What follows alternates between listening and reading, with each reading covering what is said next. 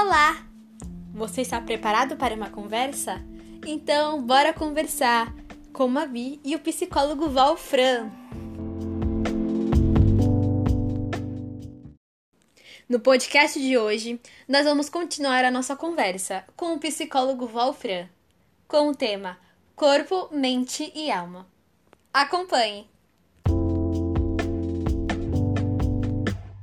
Eu, como jovem, né, eu percebo que cada vez mais é, jovens, né, na minha idade, adolescentes e crianças, eles estão tendo mais, é, quanto mais cedo, ansiedade, né, ou até mesmo depressão. Correto. É, existe uma explicação para pessoas tão novas, né, já terem problemas, assim, tão densos, né? Existe. Sabe qual é a, a, a relação principal? É o nosso modo de vida é, o nosso modo de vida mudou muito e a gente não conseguiu entender o que significou tudo isso. É muito, foi muito rápido. É assim, eu digo, você tem quantos, quantos anos? Eu tenho 16. 16 anos. Imagina, você está falando com uma pessoa de 49 anos. É, eu não pensei ver tanta é, mudança e tanta velocidade é, nas coisas como eu estou vendo.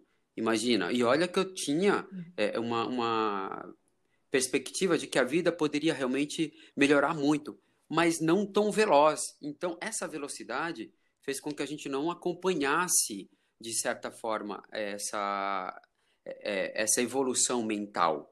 E aí nós temos aí praticamente choques, né? De gerações, choques de ideias, choques de, de, de, de, de tecnologias, que justamente algumas pessoas, por exemplo, na minha idade, tem gente que não consegue acompanhar em nada. Não sei se você já viu isso. Sim, já vejo bastante.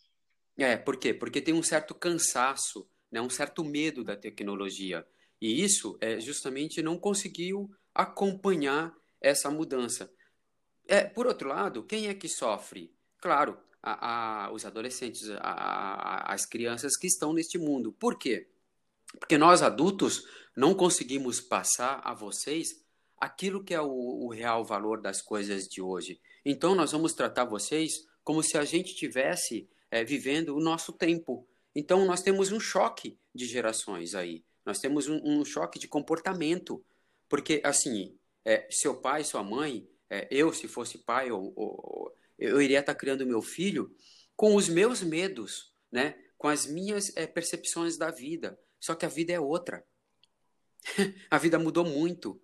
Então, vocês acabam é, herdando toda a neurose que a sociedade produz, né? todo o medo que a sociedade produz, é, toda é, carência de alimentação que a sociedade produz. Por exemplo, ó, quantas vezes eu, eu tenho visto o pai ou a mãe é, diz assim: Ah, o meu filho não gosta de brócolis. Mas por que, que seu filho não gosta de brócolis? Ah, porque eu não gosto de brócolis. Imagina, a criança ela não teve chance de fazer a sua experiência. Os pais já incutiram nele o que ele não, o que ele não gosta. Olha que maluquice isso. E às vezes ele incute nele uma coisa que ele não gosta e que é um alimento e que faz falta. Lembra que eu acabei de falar para você da questão química do cérebro?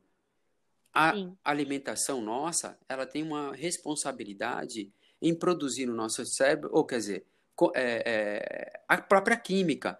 Então, nós comemos, só para você ter noção, por que, que nós é, somos viciados em cafeína? Porque faltou cafeína, essa química, na nossa, no nosso cérebro. E, pasme, nós produzimos cafeína no cérebro? Você acredita nisso? Nossa, sério? É. Não sabia. Por exemplo, é claro que eu estou falando cafeína porque você entende esse nome. Ele uhum. não aparece nessa composição, não aparece nesse, nesse nome, mas é, ele é muito próximo justamente ao, ao, à química chamada cafeína. Por que, que nós é, nos viciamos em algumas drogas? Porque as drogas já existem dentro da gente. E aí faltou lá, a, a, o corpo começa a pedir. O, o, o cérebro começa a mandar mensagem para você: eu quero isso, eu quero isso. E você não consegue dizer não, porque ele está dentro de você, ele está mandando em você. E voltando ao assunto, desculpa, eu fugi um pouquinho. Mas é, por que, que vocês acabam sofrendo? Porque é, vocês acabam é, recebendo toda uma carga da sociedade sem ter chance de pensar nisso. Mesmo porque vocês não têm experiência de vida para pensar nisso, né? Porque aí precisaria de um certo tempo. Embora vocês não precisam de mais, mais tempo do que a gente, porque vocês conseguem ser um pouco mais rápidos com todas as informações que vocês têm. Mas, mesmo assim, tem alguma coisa da própria prática da vida que é necessária para que vocês possam é, conduzir a vida sem medo, conduzir a vida pela, com, com mais felicidade, é, conduzir a vida sem preconceito, conduzir a vida sem, sem outras questões é, que a sociedade traz e que vocês acabam sendo privados. Isso é muito importante. Por isso que vocês sofrem, por isso que vocês já, já ficam depressivos logo cedo, por isso que vocês sentem opressão, opressão logo cedo, por isso que vocês sentem medo né, da sociedade, a sociedade está muito violenta, e aí isso dá medo, claro. E aí vocês aprenderam a ter medo de quem? Né? Alguém falou para você que a sociedade é violenta, alguém falou para você que você não pode andar naquela rua, alguém falou para você que você não pode é, andar é, certo horário em certo lugar, alguém falou para você para você se vestir assim ou assado, porque senão você será assaltado. Quer dizer, tem várias questões que vai te fazendo o quê? Neurótica. Vai fazendo com que você sinta medo, com que você sinta vontade de fazer o quê? Sair desse mundo. E aí nós temos a questão do suicídio, que é muito sério. Porque a pessoa acaba perdendo logo cedo o sentido da vida. Verdade. Maluquice, né? É, você acha que é uma coisa simples, mas aí tem toda uma história por trás, né? É muito interessante. Ah, sempre tem, viu? Sempre tem uma. Uma não, várias. Várias. É. várias, várias histórias por trás. E eu acho que, de certa forma, a, a tua geração ela está um pouco mais preparada para isso, porque ela pode buscar. Você sabe o que empata muito a geração de vocês? É as mentiras, né?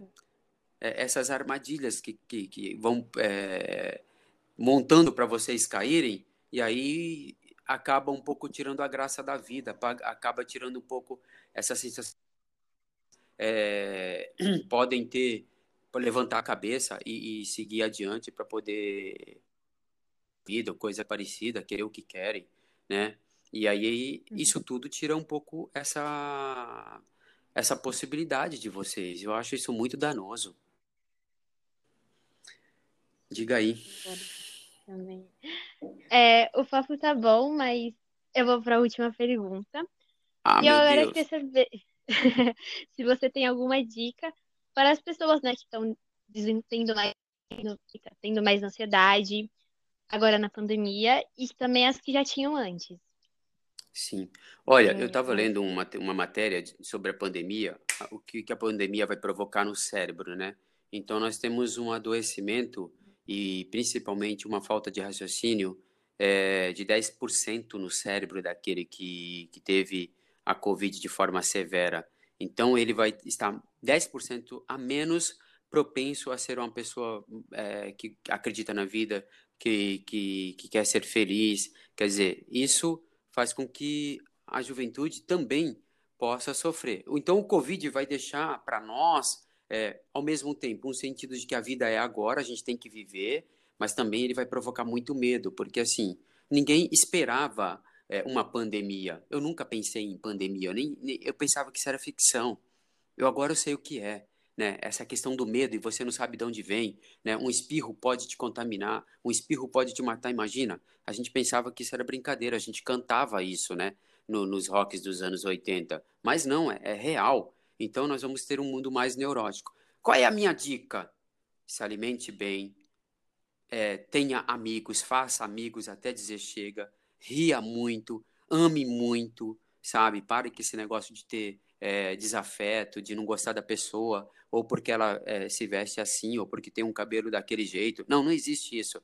A gente tem que viver.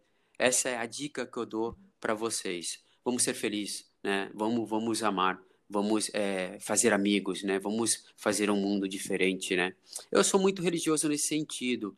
Eu acredito muito que a gente pode mudar esse mundo, mas começa comigo e começa contigo. Essa é a minha dica. Muito obrigada, Wolfram, pela disponibilidade e pelas respostas. Achei muito interessante o assunto.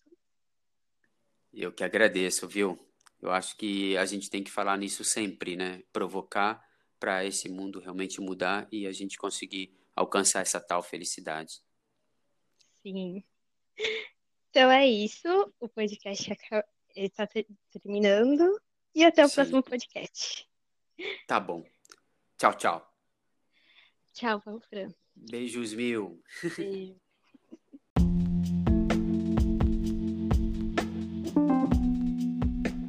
Se você gostou deste podcast, compartilhe com seus amigos, colegas e familiares. Marcar o podcast como reproduzido me ajuda bastante. Muito obrigada e até o próximo podcast.